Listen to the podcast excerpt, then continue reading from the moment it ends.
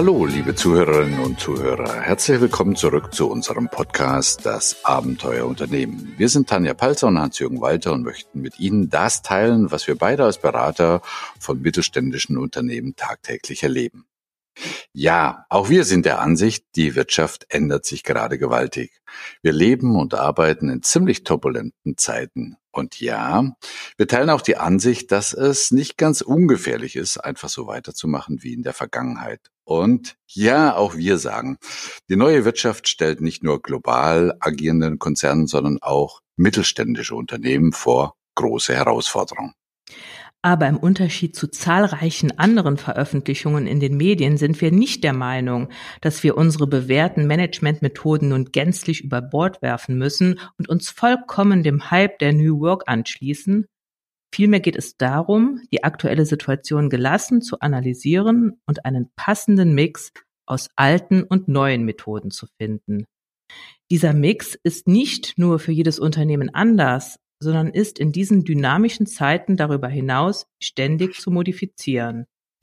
Daher werden Sie von uns auch keine Rezepte bekommen, wie Sie denn konkret zu handeln haben. Wir geben Ihnen Denkanstöße, wir reden über Theorien und Modelle, die Ihnen helfen können, sich in diesen wilden Zeiten zu orientieren. In unserem letzten Podcast ging es ja um Führungsstile, ob wir in der heutigen Zeit neue Führungsstile benötigen. Und dazu hatten wir vier Gründe aufgezeigt, nämlich erstens, die Märkte ändern sich und damit natürlich auch die Anforderungen an die Mitarbeiter. Zweitens, der Arbeitsmarkt ändert sich. Drittens, die Anspruchshaltung seitens der Mitarbeiter an die Führung ändert sich. Und viertens, natürlich beanspruchen neue Organisationsformen und neue Arbeitsmodelle unseres Erachtens auch neue Führungsstile. Wir haben die Führungsstile dann zunächst in zwei Kategorien eingeteilt. Zum einen den aufgabenorientierten Führungsstil, der durch klare Ansagen der Führungskraft gekennzeichnet ist, und zum zweiten den mitarbeiterorientierten, das heißt den Mitarbeitern deutlich mehr Freiräume lassenden Führungsstil. Diese beiden Bereiche haben wir dann im Detail nochmals in mehrere Führungsstile aufgeteilt und im Einzelnen besprochen. Naja, und dabei dürfte ja deutlich geworden sein, dass der Übergang von dem einen in den anderen Führungsstil ziemlich fließend ist. Wir sind weiter zu einem Ergebnis gekommen, dass heute in vielen Situationen der in der Vergangenheit bevorzugte aufgabenorientierte Führungsstil durch einen mehr mitarbeiterorientierten Führungsstil abgelöst werden sollte. Aber hier liegt die Betonung auf viele Situationen. Das gilt bei weitem also nicht immer. Wichtig ist daher auch die Kunst beidhändig zu führen, also das, was wir Ambidextrie nannten, also flexibel in der Abhängigkeit von der speziellen Aufgabe und abhängig von dem jeweiligen Mitarbeiter oder Team, die Führungsstile flexibel einzusetzen. Wir haben in unserem Podcast fast eine Stunde benötigt, um die einzelnen Stile zu beschreiben und Kriterien zu besprechen, wann welcher Stil zweckmäßig ist. Ihre Fragen und Anmerkungen zu diesem Podcast haben uns gezeigt, dass die Thematik Führung auf großes Interesse stößt. Die Fragen gingen so in die Richtung, ja, in welchem Kontext ist denn jetzt welcher Führungsstil nützlich? Und sehr interessant fanden wir auch ähm, die Frage, ob man denn überhaupt noch für den Mitarbeiter berechenbar ist, wenn man seinen Führungsstil ständig ändert. Diese offenen Punkte haben uns veranlasst, noch ein bisschen beim Thema Führung zu bleiben, sozusagen einzutauchen in diese Thematik. Ja, und zu Herzen genommen haben wir uns auch die mehrmals geäußerste Kritik. Oh, fast eine Stunde ist doch ziemlich lang für so einen Podcast. Daher möchten wir heute nicht wieder einen Ritt über alle Führungsstile wagen, sondern uns in dieser Folge von den beiden Führungsstil-Schubladen nur mal den aufgabenorientierten Führungsstil vornehmen. Wir möchten uns die Zeit nehmen, diese beiden Führungsstile dieser Kategorie, zum einen also den normativen, ihr könnt euch erinnern, und zum zweiten den direktiven Stil ein bisschen genauer anzusehen. Dabei wollen wir zunächst der Frage nachgehen, wann, wo und bei wem welcher der beiden Stile nützlich ist. Und anschließend geht es dann um konkrete Praktiken, also um das Wie. Und abschließend ähm, wollen wir es nicht versäumen, doch nochmal auf mögliche Stolpersteine hinzuweisen. Und in gleicher Weise werden wir dann im zweiten Teil dieser Podcast-Reihe bei den mitarbeiterorientierten Führungsstilen vorgehen. Also sind wir uns doch, Tanja, ziemlich einig darüber, dass trotz allem Hype um New Work, Agilität und selbstorganisierende Teams dieser aufgabenorientierte Stil absolut nicht oldschool ist, oder? Auf gar keinen Fall. Auf gar keinen Fall. Und es gibt da kommen wir ja gleich zu unglaublich viele Situationen, wo sowohl für die Führungskraft als auch für den Mitarbeiter das genau der passende Stil ist. Und das wollen wir jetzt ja so ein bisschen aufzeigen. Dieser aufgabenorientierte Führungsstil ist ja dadurch gekennzeichnet, die Führungskraft sagt genau, wo es lang geht. Mhm. Mhm. Haben wir ein bisschen aufgeteilt, nämlich erstens, wann, wo, beziehungsweise bei wem ist dieser eher aufgabeorientierte Führungsstil sinnvoll? Zweitens, wie sähe der überhaupt aus oder wie sieht er aus? Also wie sind die Praktiken? Braucht es da vielleicht auch ein gewisses Mindset dazu? Und drittens und letztens so ein bisschen Feintuning. Ihr könnt euch erinnern, es gab ja diese zwei Unterschubladen in dem aufgabenorientierten Führungsstil, nämlich der Übergang von normativ zu direktiv. Lass uns doch mal da reinzoomen, nämlich erstmal, was sind denn, sagen wir mal, Marker, bei dem ich als Führungskraft merken würde, jetzt wäre der eher aufgabenorientierte Führungsstil durchaus angebracht. Mhm.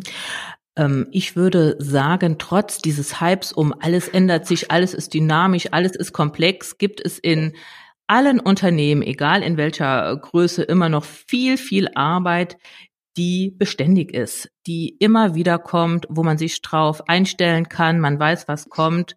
Ähm, das sind diese repetitiven Arbeiten, ähm, Arbeiten, die äh, in Prozesse gepackt sind und wo die Prozesse auch funktionieren, ähm, wo es um Wertschöpfung der Norm geht. Ich habe ausreichend Wissen, um diese Arbeit zu tun. Ja, da ist meines Erachtens der aufgabenorientierte Führungsstil ähm, absolut angebracht. Jetzt, also das heißt, wenn das Kriterium einfach effizient heißt, das heißt, das Wissen ist vorhanden, ich weiß, wie die Aufgabe funktioniert, da geht es nichts um, um Überraschung, sondern wie du sagst, um Wertschöpfung der Norm. Was mir, was vielleicht noch nicht jedem absolut klar ist, warum denn da jetzt äh, nicht den mitarbeiterorientierten Stil, sondern jetzt eben den aufgabenorientierten Stil. Warum? Also ähm, klar, Marker ist klar, aber warum da, wenn es solche Aufgaben sind, eher der Aufgabeorientiert? Was würdest du dazu sagen, als Chefin von zwölf Mitarbeitern? Ich würde sagen, es gibt so viele andere Aufgaben, die uns erwarten, wo ich mit Überraschungen zu kämpfen habe, wo ich die Kreativität meiner Mitarbeiter benötige, wo eben dieser aufgabenorientierte Führungsstil nicht angebracht ist, dass ich froh und dankbar bin, ähm, wenn ich auch noch bestimmte Bereiche habe, wo ich den einsetzen kann. Und zwar, das zahlt auf die Effizienz ein. Und ähm, mhm. wir äh, Du, wieso lachst du? Nee, nee, war kein Lachen. Sorry, sorry. Nein, nein, nein, nein war kein Lachen. Ähm, nee. Es zahlt einfach, natürlich, ähm, äh, es ist vielleicht, wenn ich jetzt Mitarbeiter bin und ich habe so eine repetitive Aufgabe, das sind jetzt nicht, ehrlich gesagt, für die meisten unter uns die Aufgaben, die uns herausfordern, die Spaß machen. Aber es sind Aufgaben, die müssen getan werden. Und ähm, aufgabenorientierter Führungsstil heißt ja nicht, ich ähm, stelle mich als Chef dahin und plaff meinen Mitarbeiter an und sage, hier mach mal, sondern ich kann durchaus wertschätzend ähm, meinem Mitarbeiter klar machen, dass diese Aufgabe, auch wenn es eine Routineaufgabe ist, wichtig ist. Ähm, es gibt einen Prozess oder irgendjemand, ich oder ein Kollege hat das Wissen und das gebe ich an diesen Mitarbeiter weiter und dann kann er ähm, indem er ganz genau gesagt bekommt, das ist zu tun und so machst du es, diese Aufgabe effizient erledigen. Mhm, jetzt sind wir natürlich schon ein bisschen ins Wie gerutscht durch meine Frage, ist mir klar.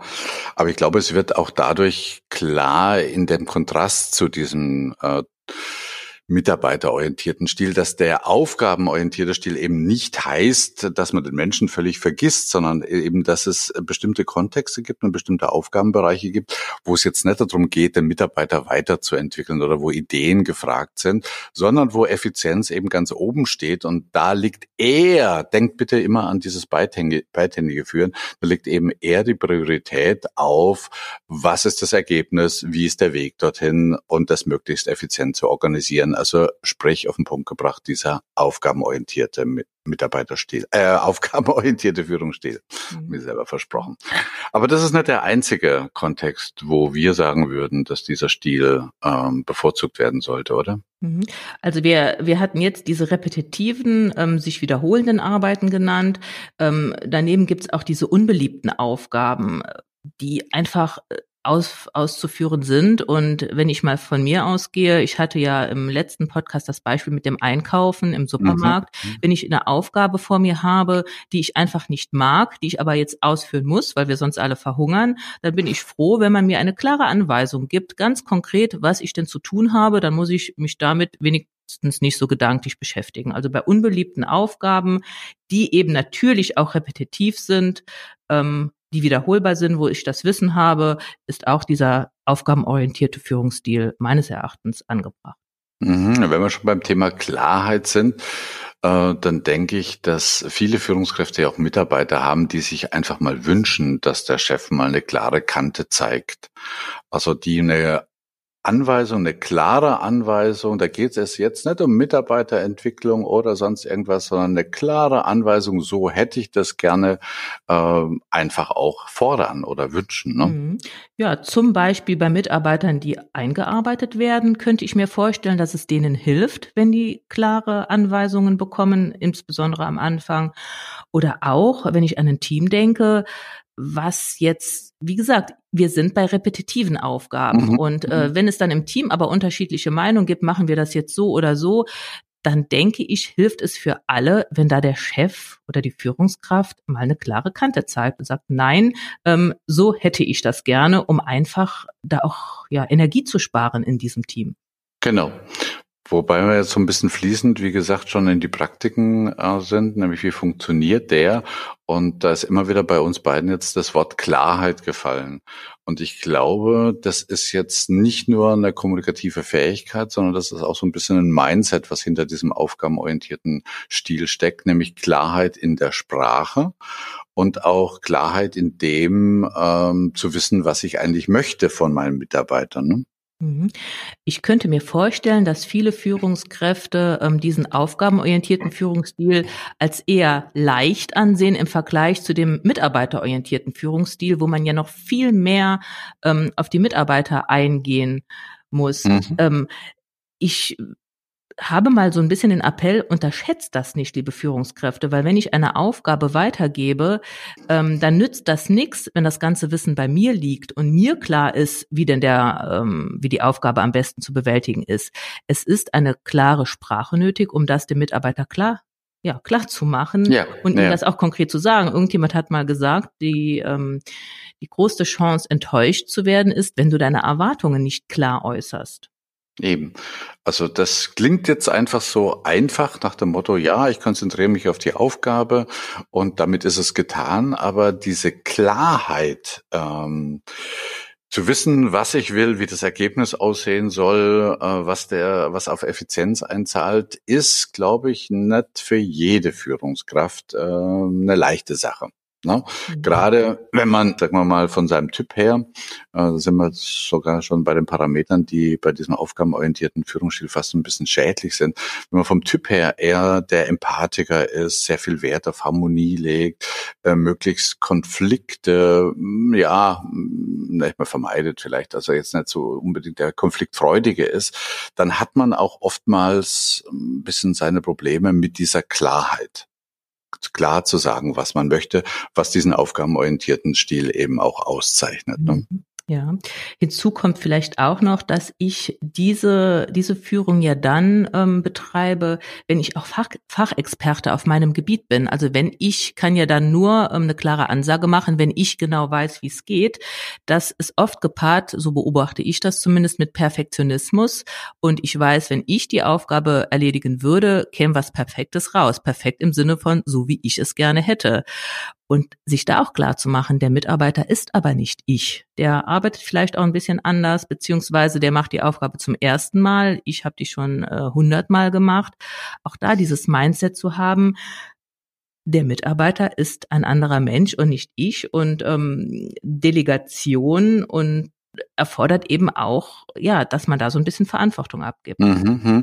Das bringt mich gerade auf eine Frage, die der Christian uns gestellt hat, ein Hörer von uns, nämlich wir hatten ja mal einen Podcast gemacht über äh, Führungsaufgaben, Unternehmeraufgaben und Fachaufgaben. Ich weiß gar nicht, welcher Podcast das war.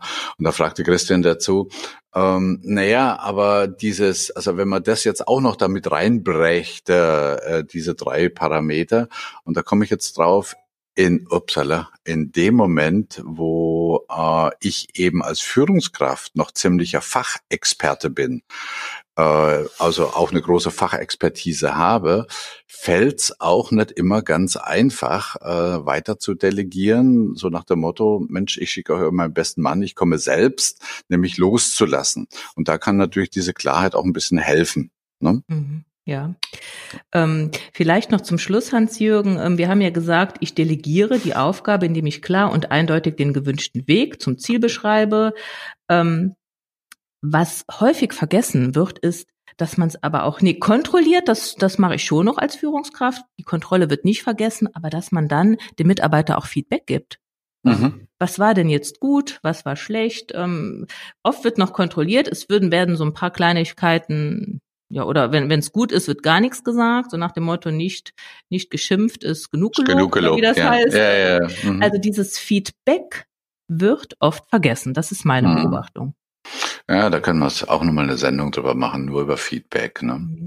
Aber wenn du jetzt gerade sagst, so Feedback, dann könnte man vielleicht auch mal übergehen zu diesem, zu diesem Unterschied zwischen normativ und direktiv. Das waren ja die zwei Punkte. Und äh, der Unterschied war ja, dass wir beim normativen Weg und Ziel vorgeben und beim direktiven mehr Verantwortung abgeben, was den Weg betrifft. Mhm. Und dieses äh, Verantwortung abgeben, was den Weg betrifft, das ist schon für viele Führungskräfte eine große Herausforderung. Absolut. Was man, was da ein bisschen helfen könnte, wäre, wenn man das so ein bisschen in Stufen sieht. Also da gibt es auch ein Modell, so die drei oder die fünf Stufen der Delegation. Ich möchte mal jetzt nur bei den drei Stufen bleiben, dass ich sage, okay, egal ob es ein neuer Mitarbeiter oder ein äh, Mitarbeiter, der schon länger für mich arbeitet, aber eine neue Aufgabe übernimmt, sage ich erstmal Stufe eins. Also wir, wir reden immer noch von diesen repetitiven Aufgaben, dass ich ihm auf Stufe eins eine klare Vorgabe gebe, was den Weg betrifft, also den Prozess betrifft und dann auch, und jetzt sind wir bei dem Feedback, möglichst zeitnah Feedback gebe. Also Kontrolle und eben auch möglichst zeitnahes Feedback gebe. Äh, eine Stufe zwei wäre dann schon ein bisschen mehr loslassen, nämlich eine klare Wegvorgabe, aber vielleicht äh, den Feedback ein bisschen lockerer handhabe. Meinetwegen, äh, was weiß ich was, nach Beendigung der Aufgabe und eben nicht zwischendrin. Und die Stufe drei wäre, dass ich mich von dem Weg verabschiede. Das sollte er also auf der Stufe drei jetzt den eigenen Weg geben, natürlich durch die, durch auch durch das Vorleben der Führungskraft, aber dass ich ihm dann nur noch das Resultat vorgebe ähm, und ihn den Weg selber gehen lasse. Und dann merke ich gerade bei Führungskräften, die natürlich eine große Fachexpertise in der Aufgabe haben, dass die dann auch immer das Problem haben, ah, wieso macht er das jetzt nicht so, wie ich das will? Ne? Mhm. Äh, da fängt es also schon an von dem äh, Normativen, also normativ wäre Weg und Ziel, direktiv wäre, ähm, ich überlasse dem Mitarbeiter, wie er den Weg zum von mir vorgegebenen Resultat gehe, dass es da schon anfängt mit dem äh, mit dem Loslassen beziehungsweise mit der Verantwortungsabgabe. Ja, und die beiden Stile, das ist ja auch kein Selbstzweck. Also jetzt braucht ja eine Führungskraft nicht zu sagen, okay, ich muss gucken, 50-50, halb normativ, halb direktiv führen, sondern es ist, das ist ja die Herausforderung an die Führungskraft, zu entscheiden, wann ist welcher Weg sinnvoll. Wenn ich hundertprozentig sicher bin, ich weiß, wie es geht und ich weiß, wie ich dahin komme und mein Mitarbeiter weiß es nicht, ja, dann ist es ja affig, dem nicht normativ genau den Weg vorzubeschreiben. Ja, das ist ja. ja. ja wenn ja. ich wenn ich es aber nicht weiß den Weg, ja, warum soll ich mir Gedanken machen? Dann soll doch erstmal der Mitarbeiter. Da bin ich beim direktiven Stil. Mhm. Ähm, das sind so beide, das sind die beiden. da ist es klar. Wenn ich aber eine Ahnung vom Weg habe oder meine, den Weg zu kennen, aber äh, vielleicht denke, vielleicht gibt es einen besseren Weg. Oder es bringt dem Mitarbeiter was, sich diesen Weg selbst zu erarbeiten, aus welchen Gründen auch immer. Dann macht es meines Erachtens durchaus Sinn, trotz der Kenntnisse, die ich habe, ich könnte normativ alles genau vorgeben, trotzdem mal den direktiven Weg zu riskieren mit der Chance, dass da was wirklich Gutes bei rauskommt. Genau. Das heißt also, selbst in dieser Schublade des äh, aufgabenorientierten Führungsstils geht es ja schon wieder um beidhändig, nicht nur zu sagen normativ oder direktiv, sondern eben situationsbezogen damit zu jonglieren. Und das ist ja gerade die Herausforderung bei Führung. Und da gibt es auch keine klaren Parameter, sondern da muss man in der Situation einfach gucken. Mhm. Wobei wir vielleicht schon so ein bisschen bei den Stolpersteinen wären, die in diesem aufgabenorientierten Führungsstil verborgen sind. Ne? Ja, es ist eigentlich kaum zu glauben, aber ich beobachte das oft. Und das hat auch nichts mit dem Alter zu tun. Das können junge Führungskräfte sein, das können gestandene Unternehmer sein, die immer noch nach 30 Jahren Führungstätigkeit ein Problem mit klaren Ansagen haben. Mhm. Ich weiß nicht, ob da Harmonie ein, ein, hoher Wert ist, ob die Konflikte vermeiden wollen. Ähm, mir hat mal jemand gesagt, ich kann doch nicht einfach den Auftrag so weitergeben. Und ich so, ja, warum denn nicht? Du bist doch der Chef. Ja, ich mhm. fühle mich dann fast, das fühlt sich so übergriffig an. Mhm, mhm. Mhm. Nee, es gibt, das erinnert mich gerade im NLP, gibt es auch so, so eine ähm, Struktur, ähm, die für Führungskräfte gelten könnte. Nämlich erstens, ich weiß, was für mich gut ist. Also ich weiß, was, ähm, was ich tun könnte, um besser zu werden. Das zweite ist, ähm, ich weiß, was für andere gut ist. Ähm, so, und wenn du die jetzt mischt, dann gibt es so einen ersten Typ, ähm, da sind wir nämlich bei dem Typ, der sich vielleicht so ein bisschen übergriffig vorkommt. Ich weiß sehr gut, was für mich gut ist, um mich weiterzuentwickeln. Ich wüsste auch, was für andere gut wäre, weiterzuentwickeln, aber es fühlt sich irgendwie seltsam an, das anderen zu sagen, weil das, da sollten sie doch selber drauf kommen. Und das ist natürlich ein bisschen K.O.-Kriterium für Führung, also respektive was jetzt den aufgabenorientierten Führungsstil betrifft. Ne? Mhm. Also wenn ich Führungskraft bin und ähm, ich sehe da so ein bisschen mein Defizit, da ist meine Haltung dazu, dann musst du es üben. Also ja. eine Führungskraft, ja. die keine klare Ansage machen kann, die hat verloren über kurz oder lang. Und ähm, das ist jetzt meine Erfahrung aus der Praxis. Man kann es üben.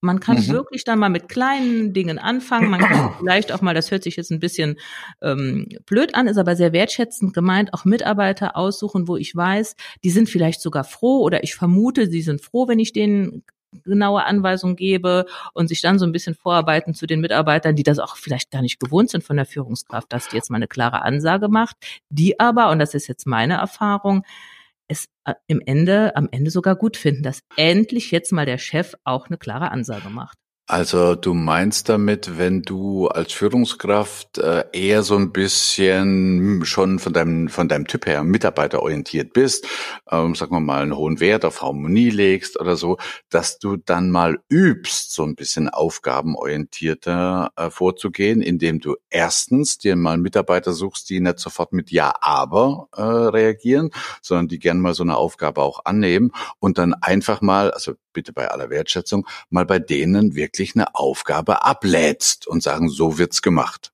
Genau, weil ähm, wann, wann ist denn dieser normative oder direktive Führungsstil wichtig oder der normative in Krisensituationen, wenn schnell gehen muss, wenn, wenn schnell Entscheidungen getroffen werden, wenn keine Zeit ist, lange zu diskutieren.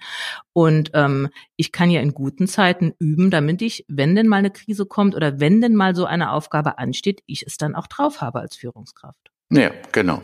Und äh, sagen wir mal, dass es Mitarbeiter gibt, die da eher ein bisschen gegen die in den Strich gebürstet sind und nicht einfach Ja und Arm sagen. Also ich möchte nicht sagen Querulanten, um Gottes Willen, das ist ein bisschen zu hart, aber eben die sagen, ja, warum ich und warum heute und ich habe da schon so viel zu tun, äh, dass man mit denen nicht unbedingt anfängt zu üben. Ne? Nö, aber irgendwann landet man bei denen und dann kann man auch mal als Führungskraft auch sehr wertschätzend sagen, weil ich ja der Chef bin und ich dir das jetzt so sage. Und wenn du zu viel zu tun hast, also die, der Mitarbeiter kann nicht die Zeit anhalten, ähm, dann kann man dann sagen, ob, das auch mit ihm besprechen, ihn nicht alleine lassen, dann sagen, okay, was hast du denn zu tun und wo ist jetzt der Engpass und dann als Führungskraft auch mal die Aufgaben ein bisschen anders zu verteilen. Ja. Ich sage jetzt nicht alles beim Mitarbeiter abladen, der kann gucken, wie er klarkommt, sondern dann auch auch in die Verantwortung zu gehen, den Mitarbeiter ja in eine Situation zu bringen, wo er die Aufgabe auch erfüllen kann. Ja, das war jetzt auch keine, wie man sagen, kein Äh, ähm, Generalabsolution für die Führungskräfte, die sowieso schon sehr, sehr gut aufgabenorientiert führen und die kein Problem haben, mal eine klare Kante zu zeigen, sondern eher für die, die so ein bisschen sehr mitarbeiterorientiert sind und schon auf dem äh, äh, empathischen, transformationellen Weg unterwegs sind. Ne? Mhm. Und ja. da bekomme ich die Rückmeldungen, es funktioniert. Ähm, und auch die Mitarbeiter sind, habe ich, hab ich eben schon gesagt, froh, dass der Chef jetzt auch wirklich mal der Chef ist. Mhm. Also wenn man jetzt mal zusammenfasst, so Lesson Learned ist ähm, für die Fachexperten unter den Führungskräften, also gerade wenn es noch um eine Fachaufgabe geht, mal zu üben und zu trainieren den Übergang vom Normativen zum Direktiven. Sprich mal Verantwortungsübergabe, was den Weg betrifft, bei klarer Zielvorgabe. Das wäre das Erste. Ne? Mhm.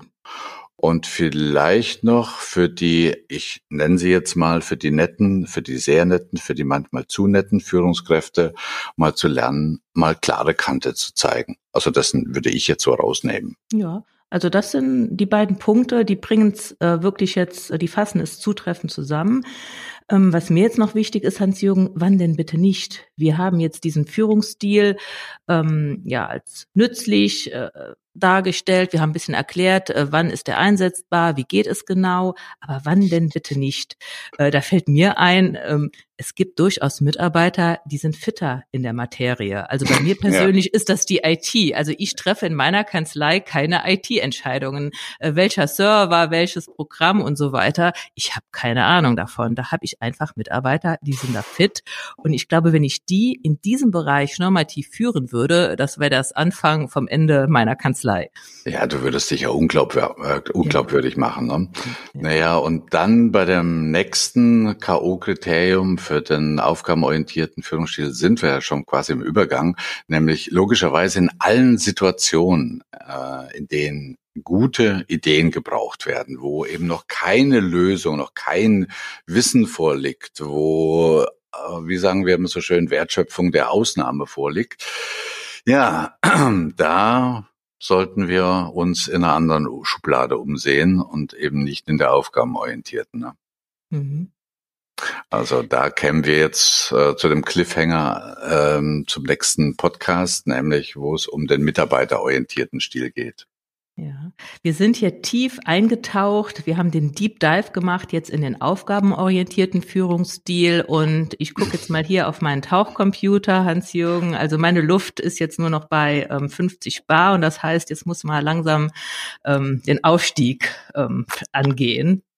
Ja, ein, eins, eins, eins, eins wäre mir noch ganz wichtig. Weißt du, ich, wir wissen ja jetzt nicht, wer da, wer da auf der anderen Seite der Leitung sitzt. Und ähm, vielleicht äh, käme jetzt auch der Anschein rüber nach dem Motto, okay, aufgabenorientierter Führungsstil ist geil, das ist super, wenn es um Effizienz geht und jetzt volle Kanone, klare Kante zeigen. Und insoweit hätten wir, glaube ich, noch eine Abschlussbitte. Mhm. Zwei. Mir ist gerade noch eine eingefallen. Okay. Also eine zwei. Bitte, die ist, ähm, auch bei diesem aufgabenorientierten Führungsstil äh, sollte man niemals die Beziehung zum Mitarbeiter außen vor lassen. Also selbst wenn es darum geht, Arbeit abzuladen. Ich lade Arbeit ab, weil ich nun mal der Chef bin es wertschätzend zu tun. Wertschätzend im Sinne von dem Mitarbeiter vielleicht den Grund sagen, warum er das jetzt machen soll oder aufzeigen, welchen Beitrag er damit für den Erfolg des Unternehmens leistet, dem Mitarbeiter für Fragen zur Verfügung stehen. Das wird das ein oder andere Mal vergessen. Das ist so meine Beobachtung, weil es ist ja klar für den Chef und dann lädt man das ab und gut ist. Also mhm. auch da niemals die Beziehung zum Mitarbeiter außer Acht lassen. Und das Zweite, wenn ich es noch sagen darf, was mir eingefallen ist, wir waren ja bei den Aufgaben, wo wir gesagt haben, die sind von Hause aus repetitiv, äh, die kann man in Prozesse packen. Ja. Auch da immer offen sein und selbst wenn ich jetzt normativ genau was vorgebe, vielleicht eine, ja, eine Kultur schaffen im Unternehmen, dass der Mitarbeiter selbst bei diesen Aufgaben auch mal kommen kann und sagen kann, hör mal Chef, mir ist aufgefallen, könnte man das nicht so oder so machen, dann wäre es doch noch ein bisschen besser. Also diese, mhm. ja, diese mhm. Verbesserungskultur oder nicht, dass nur weil der Mitarbeiter was Repetitives macht, sollte er trotzdem den Kopf eingeschaltet lassen. Da sind wir eigentlich wieder, sagen wir mal, bei unserer Grundeinstellung, dass es keine äh, eindeutigen Schubladen gibt, dass es keine eindeutige Kreuztabelle gibt, in der man jetzt festhalten könnte, in dieser Situation führt man genau mit diesem Sub-Sub-Sub-Stil, sondern dass Führung nach wie vor auch eine Kunst ist, die man zwar lernen kann, aber wo es eine ganze Menge Fingerspitzengefühl gebraucht, Fingerspitzengefühl gebraucht braucht, so rum. Und äh, letztendlich immer dieses sowohl als auch oder was wir schon genannt haben, nämlich beidhändig führen. Ne? Mhm. Und da in der Führung flexibel bleiben. Wenn ich ähm, denke, ich habe eine Aufgabe, die passt jetzt für den normativen Führungsstil, ich stelle mich dahin und merke aber, meine Anweisung kommt gar nicht bei Mitarbeiter an. Da ist so eine Abneigung, da sollte ich mir schon mal Gedanken machen, woran liegt das? Ähm, ist das überhaupt der richtige Führungsstil? Genau. Und ob es der richtige Führungsstil gerade war, dazu möchte ich euch von meiner Seite her noch zum Schluss was mitgeben, nämlich ja, es ist für mich so ein Glaubenssatz oder so eine Überzeugung, dass ähm, wenn wir kommunizieren und Führung ist ja eine Art von Kommunikation, nicht das gilt, was du gemeint hast, auch nicht das gilt, was du gesagt hast, sondern letztendlich wie der andere reagiert, also wie das Ergebnis aussieht. Das ist das, was man letztendlich sieht und manchmal meinen wir es recht gut und glauben es auch irgendwie klasse ausgedrückt zu haben, aber das Resultat oder das äh, die Reaktion ist einfach nicht die, die man erwartet erwartet. Ja, dann macht man es eben, dann korrigiert man eben wieder. Ne? Mhm. Also Schuld ist nicht der Mitarbeiter, sondern ähm, die Führungskraft könnte sich dann auch mal hinterfragen. Richtig. Schöner Schlusssatz in diesem Sinne. Ähm, wenn ihr Feedback habt, wenn ihr Themen habt, wenn ihr uns Rückmeldung geben wollt, wenn ihr Fragen zu unserem Podcast habt, seid so nett und äh, schreibt uns doch eine kurze Mail an mail at abenteuer-unternehmen.de. Hinterlasst uns eine Wertung, eine Bewertung. Wir sind auch noch in einer steilen Lernkurve auf iTunes oder wo auch immer, weil wir freuen uns einfach über das Feedback und wir lernen dann auch noch dazu. Anja, hast du noch was? Nö, außer dass ich mich auf unseren nächsten Podcast freue, wo es ja dann um den mitarbeiterorientierten Führungsstil geht, den wir dann im Einzelnen beleuchten. Wo wir ein bisschen tiefer reintauchen, ne? Genau. Okay. Müssen wir erstmal die äh, ähm, Luftflaschen wieder auf. okay. In diesem Sinne, Tschüss und Servus aus Heidelberg. Und ein, eine schöne Woche wünsche ich euch aus Konz.